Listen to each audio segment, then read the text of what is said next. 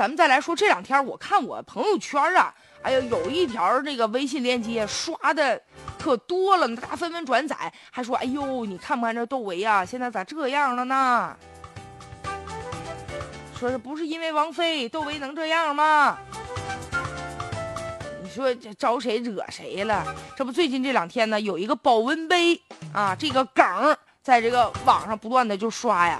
说是什么呢？这故事源自一个摄影师，他去这个黑豹乐队啊去拍照去，结果就见到这个鼓手赵明义了，就端着一保温杯在那喝水，这不挺正常的吗？谁不用保温杯喝水呀？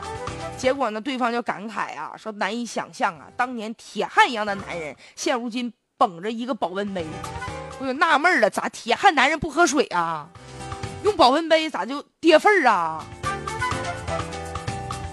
哎呀，很多网友调侃呐，说你看到了这个岁数啊，喝啤酒都想往里面放两粒枸杞了。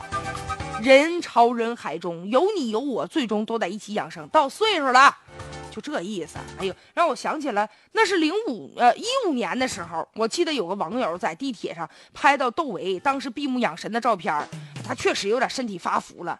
那你说男的？三十岁往后，三四十岁越往后，身体那稍微走走样一点，那不很正常吗？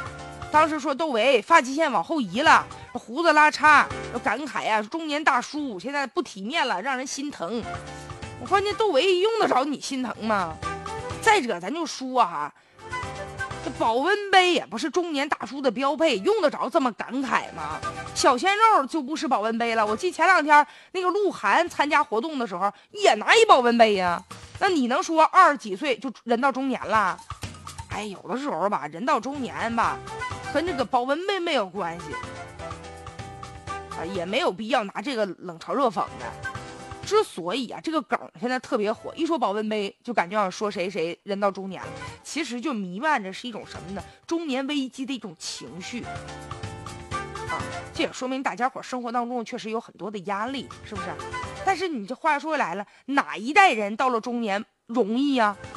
明星也好，普通人也罢，说到底啊，生活有的时候也不那么容易，是不是？所以说呀，哎，也是算一种自嘲吧。一会儿我下了节目，我用保温杯我喝水去。